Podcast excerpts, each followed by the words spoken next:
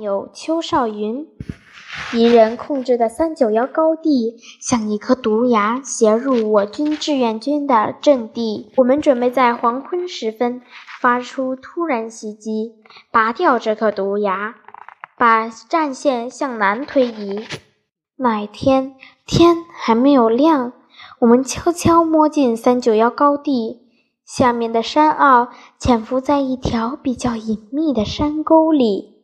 太阳渐渐爬上山头，我发现前面六十多米的地方就是敌人的潜伏阵地。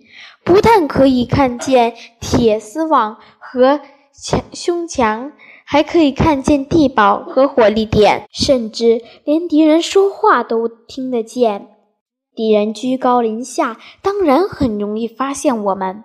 我们爬上地上，必须纹丝不动。咳嗽一声或缩蜷一下腿，都可能被敌人发觉。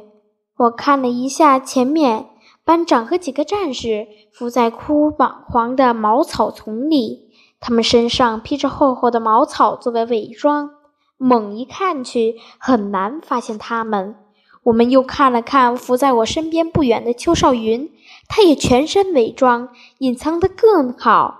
相隔这么近，我几乎找不到他。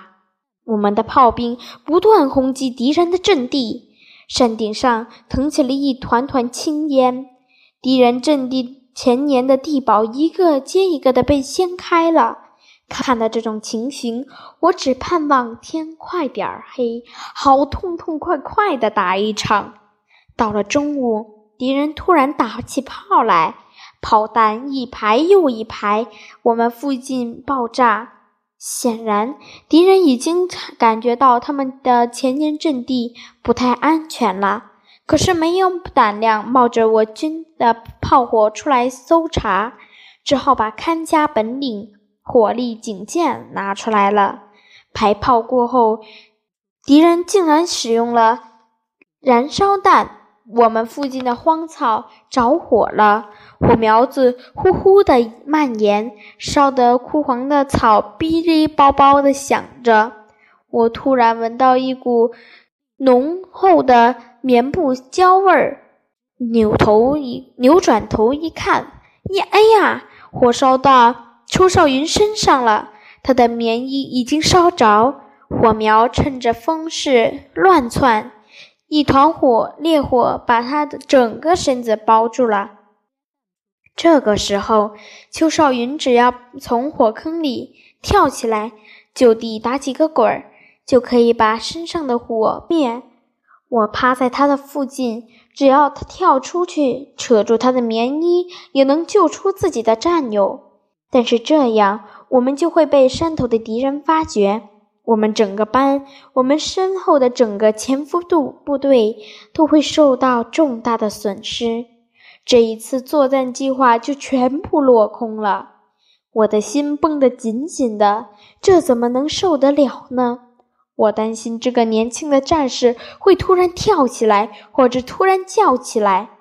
我不敢往他那看，不敢眼巴巴地望着我的战友被活活的烧死。但是我忍不住不看，我盼望出现什么奇迹，火突然间熄灭，我的心像刀绞一般，泪水迷糊了我的眼睛。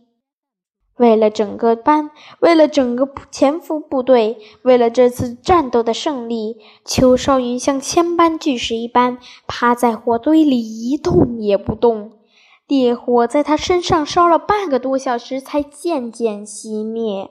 这个伟大的战士，直到最后一息也没挪动一寸地方，没发出一声呻吟。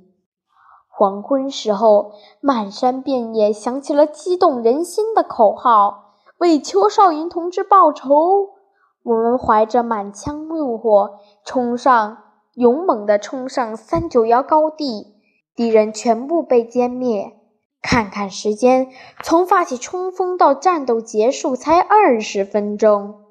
我永远忘不了那一天，一九五二年十月十二日。